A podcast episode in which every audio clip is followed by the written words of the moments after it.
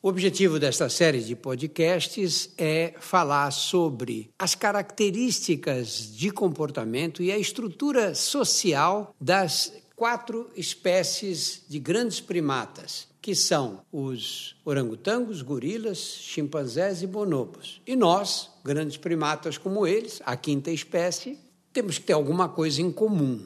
E essa vai ser a ideia: falar sobre as raízes biológicas do comportamento humano.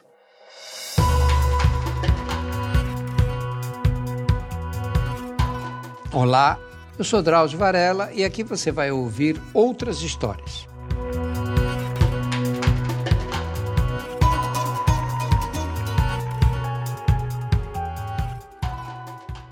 Vamos começar então falando as características principais dos orangotangos. O orangotango é aquele macaco grande, enorme, não é? Ele tem uma coloração meio avermelhada e tem um rosto lilás, é meio technicolor, é o único grande primata colorido. E tem uma mandíbula assim protuberante, né, que projeta a boca para frente. Vive em cima das árvores o tempo todo. E eles são os únicos grandes primatas asiáticos. Eles vivem ali em Sumatra, em Bornéu, na Indonésia, e é ali que eles vivem. Parece que existiam em outros lugares da Ásia, mas foram extintos. Né? Eles passam a vida nas árvores. Tem um dimorfismo sexual importante. O macho chega a pesar 80, 90 quilos, enquanto a fêmea é menorzinha, pesa 40 quilos. Os primatologistas explicam que quando você tem um dimorfismo sexual tão grande, isso dificulta a convivência, porque uma fêmea vai gastar muito menos tempo para alimentar o seu corpo de 40 quilos do que o macho que tem 90 quilos. Vai ter que passar muito mais tempo atrás de comida pelas árvores, né? e a comida se encontra esparsa na floresta. Eles passam a maior parte, quase todo o tempo nas árvores, só descem no chão quando acaba a água empoçada nos troncos e nas folhas, porque o, o chão é perigoso para eles. Né? Que essas regiões têm tigres, têm felinos, grandes felinos, e eles, quando descem da árvore, correm até o local que tem água e voltam para cima das árvores imediatamente. E são solitários. Vive cada um num canto, a mulher de um lado, o marido do outro lado, atrás de comida o tempo todo. Quando nasce um filhote, ele fica por conta exclusiva da mãe. O macho, muitas vezes, depois do relacionamento sexual, simplesmente desaparece. E a fêmea fica com o filhote por anos, né? porque eles levam tempo para o bebê orangotango ser capaz de se movimentar sozinho no interior das árvores. Ele não pode ser deixado sozinho quando é pequeno, porque cai lá de cima e, desaparece. Né? O sistema social, então, tem essa característica, eles são solitários, mas estão o tempo inteiro um sensoriando os outros a partir dos sinais que eles emitem. Os gorilas são completamente diferentes. Gorila é o King Kong, aquele lá é um gorila típico, não é? No gorila típico, um macho chega a pesar 200 quilos. E quando a gente olha o pelo dele nas costas assim, é prateado. Tanto que o macho alfa, esse que tem chega a esse peso todo, é muito forte, ele é chamado de costas prateadas. Né? Esse é o macho dominante. Esse macho dominante vive num harém de quatro, cinco, seis fêmeas, os filhotes dessas fêmeas e os juvenis, que são filhos dele também. E ele tem que ter uma estratégia de sobrevivência. Não adianta ele querer ter 30 fêmeas, porque ele não vai saber proteger depois, não vai ter condições de proteger. Então ele tem que ter uma estratégia que ele tenha um número suficiente de fêmeas, o maior número possível para espalhar os genes dele, mas ao mesmo tempo um número de fêmeas que ele tenha condição de manter. Os gorilas não têm problema de alimentação, porque eles são vegetarianos e nas regiões em que eles vivem, ali na África Central, eles têm comida mais do que suficiente, não tem problema de alimentação.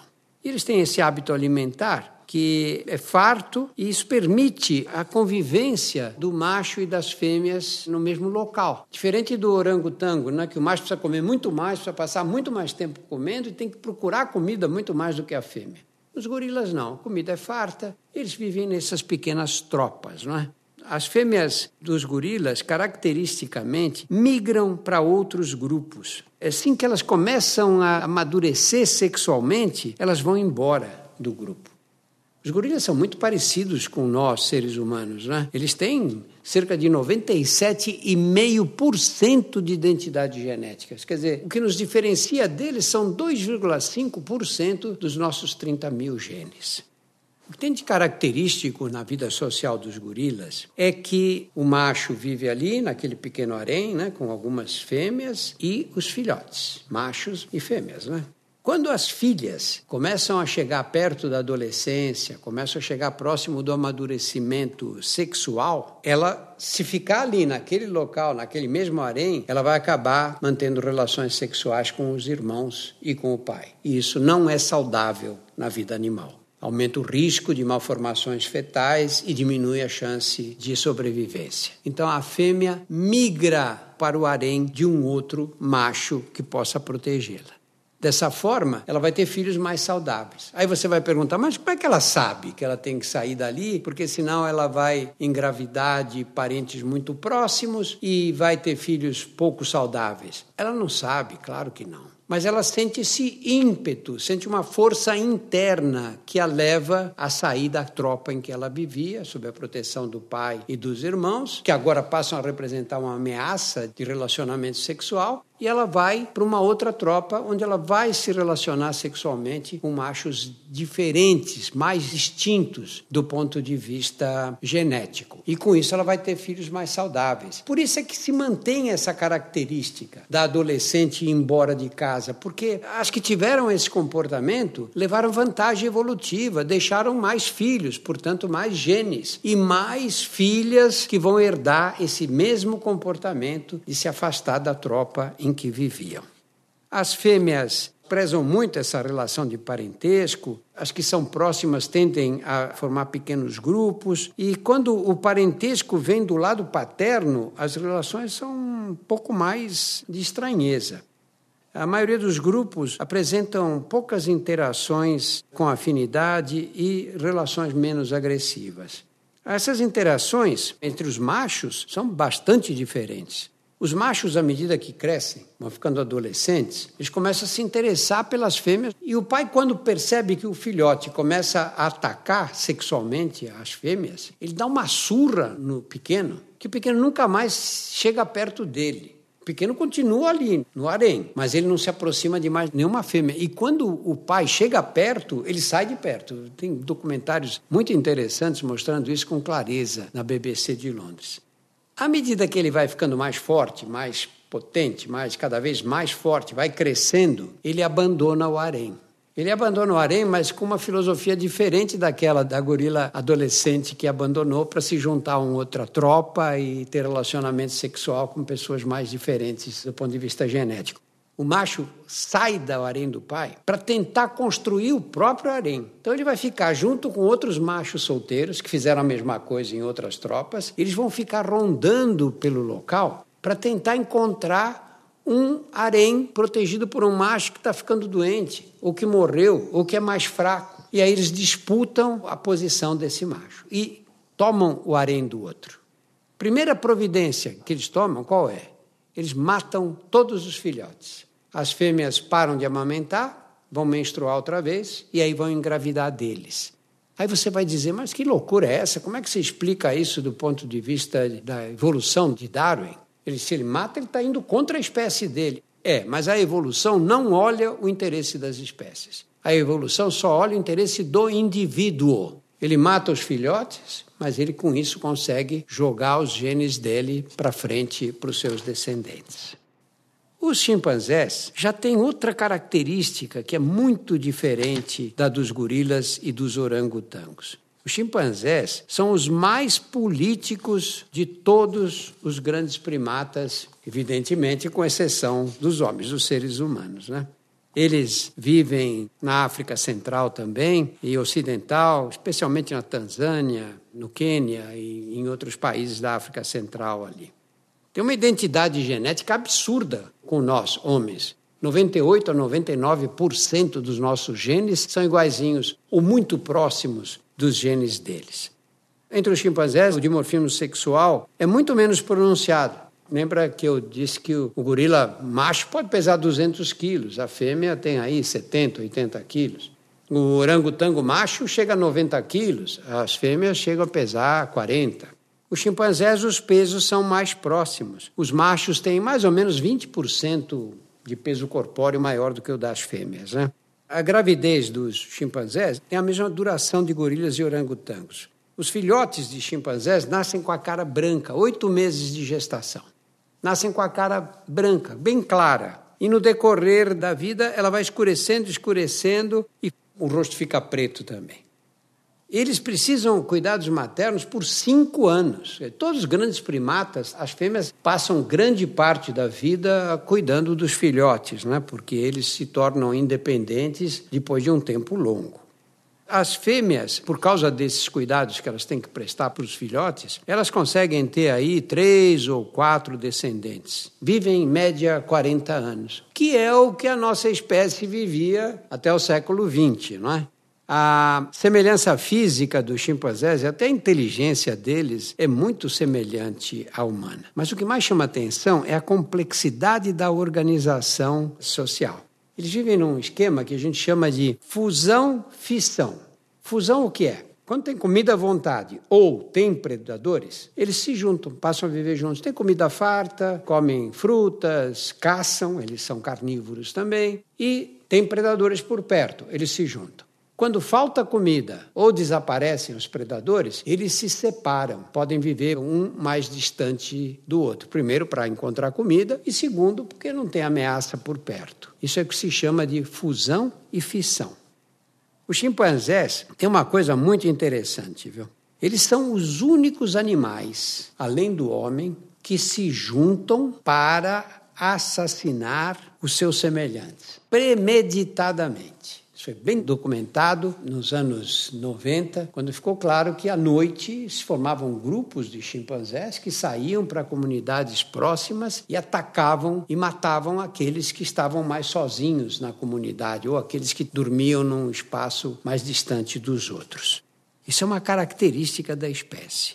Ele tem essa capacidade de ter uma dieta vegetal e, ao mesmo tempo, de caçar. E caçam em bandos, às vezes, né? Eles sobem nas árvores com facilidade, andam com desenvoltura nos campos, eles andam de quatro, né, apoiados nas mãos e nos pés. E eles não adotaram ainda a posição bípede nos chimpanzés, eles conseguem adotar, mas por um pequeno trajeto. Em seguida, eles caem outra vez na posição quadrúpede. Né? Eles não ficam muito tempo na mesma árvore, eles vão embora. E às vezes deixam até muitos frutos para trás. Eles têm essa coisa nômade, né? E à noite dormem nas árvores. Eles constroem ninhos nas árvores com galhos, com folhas e dormem nas árvores, que é uma forma de se defender. Eles não são puramente vegetarianos, como eu já disse, né? Eles são caçadores. E a caça é uma ação orquestrada por um grupo de machos que encurrala pequenos macacos e pássaros nos galhos das árvores. E aí devoram tudo, né? Quando pegam, eles devoram com osso e tudo. O ritual da divisão da caça reúne os chimpanzés em grandes grupos, às vezes, e por períodos mais prolongados. Essas ocasiões é que servem para estreitar as interações sociais dos chimpanzés. A carne, de forma ritual, também é uma característica comum com os seres humanos. Quando eles conseguem carne, eles costumam dividir entre os caçadores. E se um deles miguela a carne na hora que caça dos outros, ele é excluído. A próxima vez que forem caçar, eles não distribuem a carne para aquele que escondeu na caça anterior. Né? E os chimpanzés constroem instrumentos, né? os orangotangos também, até os gorilas também constroem. E os chimpanzés constroem estiletes de madeira que eles esculpem com os dentes para conseguir chegar dentro das árvores e coletar insetos, formigas, etc. Não é? Os gorilas não têm essa capacidade. A vida em grupo traz uma grande vantagem para os chimpanzés, que é a defesa contra predadores, a produção de fontes de alimentos e a possibilidade de comportamentos cooperativos, como esse que eu falei da caça. Eles são muito políticos por quê? Os orangotangos machos, alfa, são muito fortes. Os gorilas nem se fala, chegam aos 200 quilos. O chimpanzé não. O chimpanzé, o poder da, dos chimpanzés não está naquele mais forte, está naquele capaz de formar coalizões mais fortes. Então você tem o chimpanzé que consegue reunir o grupo mais forte em torno dele, ele é o macho alfa. O beta, quer dizer, o segundo na hierarquia, não conseguiu reunir tanta gente. E o macho alfa, nas discussões, nas brigas internas, nunca fica do lado do macho beta. Ele fica do lado dos outros. Tem uma briga entre o beta e um mais fraco, ele nunca vai do lado do beta, ele vai do lado do mais fraco. Porque aí se espalha a fama dele de que defende os mais fracos da agressão dos mais fortes. E com isso ele fortalece a posição política dele. Quando morre um chimpanzé alfa, não, chefe do grupo todo, e tem três ou quatro ali disputando essa posição de poder, é muito frequente, isso está bem documentado. Um deles sobe numa árvore cheia de frutas e começa a jogar as frutas para o bando que está embaixo. Se ele for escolhido como o chefe do grupo todo, ele nunca mais repete esse comportamento. A disputa política leva à demagogia pura mesmo, né? E depois vem os bonobos. Os bonobos são muito curiosos porque até os anos 30, 40, eles não eram reconhecidos como espécie. Eles eram classificados como chimpanzés mesmo. E na verdade, eles não são iguais. Eles são bastante diferentes nos chimpanzés. A organização social é diferente. O comportamento é diferente também. Os bonobos formam sociedades em que os machos são desunidos e as fêmeas se unem. Então, é uma sociedade matriarcal. Quem manda na sociedade bonobo são as fêmeas. E como elas são muito unidas umas com as outras, as fêmeas não precisam da proteção dos machos. Então, o macho tem uma posição subalterna na sociedade de bonobos, ao contrário dos chimpanzés, onde eles têm a primazia total nas relações sociais. E os bonobos não. Os bonobos surgiram há 3 milhões de anos com os chimpanzés. Eles são equidistantes dos homens, portanto, eles têm aí os mesmos 98% de identidade genética com a espécie humana, não é? Eles têm pernas longas, têm os lábios vermelhos, eles têm na cabeça assim um pelo comprido, repartido no meio, né? E foram durante muito tempo chamados de chimpanzés pigmeus. E o nome era inadequado, né? porque o macho adulto pesa 43 quilos, em média, e a fêmea 37. Pesam até mais do que muitos chimpanzés. Né? E esse dimorfismo sexual é muito semelhante ao da espécie humana, em que a fêmea atinge 80 e poucos por cento do peso do macho, contra 70 e poucos por cento no caso dos chimpanzés, e menos de 50% nos gorilas e nos orangotangos. Toda vez que você tem um dimorfismo sexual acentuado, é porque houve competição no decorrer da evolução. No caso dos bonobos, a, gravidez também dura os oito meses. Em todos os grandes primatas, oito meses. No homem, que são nove meses, não é? A mãe amamenta o filhote durante quatro anos e continua tomando conta dele por mais dois ou três nos bonobos, também acontece o que a gente chama de esterilidade da adolescência, porque as fêmeas, quando eh, entram na adolescência e chegam nas fases em que elas começam a ovular, o que acontece aí a partir dos 13 ou 14 anos, acontece um inchaço nos genitais externos. E os machos ficam muito excitados quando passam por uma fêmea com essas características. Né? Os bonobos vivem aí também entre 40 e 50 anos no máximo mortalidade infantil é alta, né? como é nos chimpanzés, nos gorilas, em todos. Né? Eles andam de quatro também, mas com a coluna bem ereta. E é da mesma forma que os chimpanzés, a inteligência dos bonobos é surpreendente. Eles aprendem a se comunicar pela linguagem de sinais, fazem pose na frente do espelho e resolvem problemas mais complexos de causa e efeito, como os chimpanzés também, né?